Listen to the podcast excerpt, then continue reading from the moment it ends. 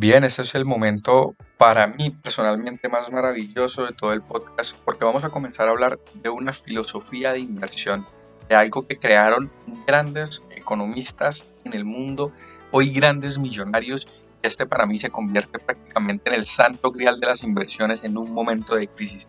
Value Investing. ¿Pero qué es? Simplemente una estrategia de inversión que lo que busca es buscar activos que tengan un precio menor a su valor intrínseco. ¿Qué es el valor intrínseco de un activo? Es el precio fundamental que se obtiene teniendo en cuenta todos los componentes que rodean a este activo, es decir, elementos tangibles e intangibles. En ocasiones también se conoce como el valor real. Entonces lo que busca el value investing es mirar qué activos puedo comprar que tengan un precio menor a su valor intrínseco o valor real ya, se los expliqué, este valor intrínseco o valor real es el valor que une todas las variables tangibles o intangibles. Los inversores en valor buscan acciones que estén infravaloradas por el mercado, ¿ya? Creen que el mercado sobre reacciona tanto a las buenas o a las malas noticias y yo soy muy partidario de eso, siempre va a provocar movimientos exagerados en los precios que corresponden eh, muy probablemente a los fundamentales que ese momento está eh, reflejando el mercado. El estilo opuesto a la inversión de valor es la inversión en crecimiento, lo dejo solamente hasta ahí, aunque muchos autores señalan el crecimiento es también un componente de la inversión de valor. Por eso estoy hablando de que la inversión de valor, value investing, se convierte en una de las bases fundamentales y es una gran filosofía de inversión. Ya les expliqué cómo funciona, de qué manera se mueve y algunos de los subestilos de la inversión en valor son tres. Una alta rentabilidad por dividendo, es decir, esperan que se lleguen a altos rendimientos y se mantengan en el futuro ofreciendo pues así una buena rentabilidad frente a la inversión. El segundo subestilo son múltiples precios bajos. Muchos precios bajos y es por ello que las empresas que tengan ratios bajos de valoración, lo que ahí es donde los inversionistas ponen su capital y eso hace que automáticamente el precio se empiece a disparar poco a poco.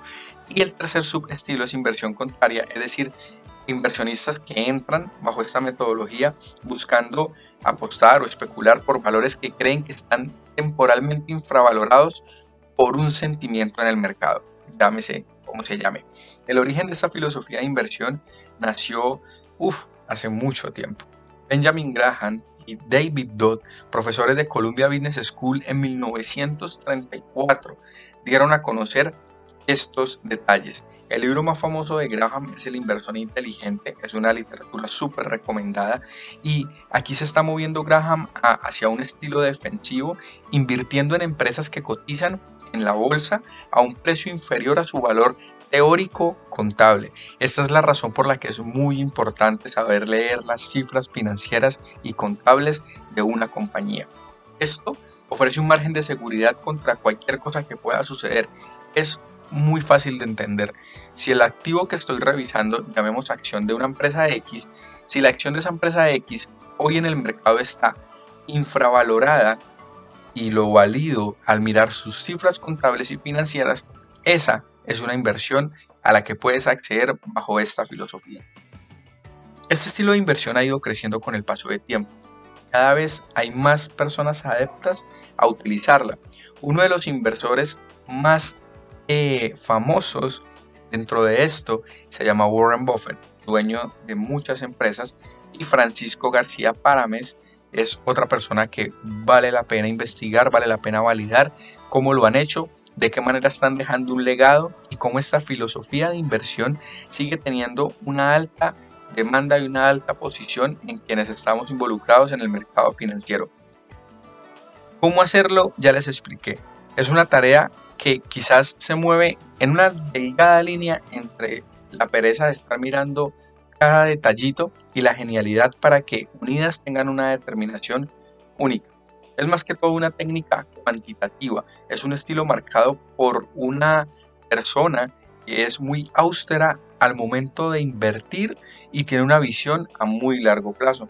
La inversión en valor, en valor exige que se establezcan objetivos muy claros. Implica paciencia, implica tenacidad para alejarse de la imprudencia y implica mucha paciencia para que no pensemos en ganancias rápidas y no pensemos en operaciones excesivas dentro del mercado, quizás motivadas por el sesgo humano que, en ocasiones nos hace pensar muchísimo desde el espacio de hiperactividad, por así decirlo. Ese es un legado que está dejando Graham, es un legado que se ha apalancado de una manera increíble en manos de Warren Buffett. Es una filosofía de inversión que de veras les pido que se ocupen de validar muy a detalle y voy cerrando este espacio afirmando lo siguiente. Alguien está sentado en la sombra el día de hoy porque otro plantó un árbol hace mucho tiempo. Lo dijo el gran Warren y esta es la cita engloba lo que significa el value investing y por qué desde nuestro observador es una de las mejores herramientas para que hoy en día, en este tiempo de recesión, comencemos a validar esas inversiones que, en las que queremos entrar bajo esta metodología.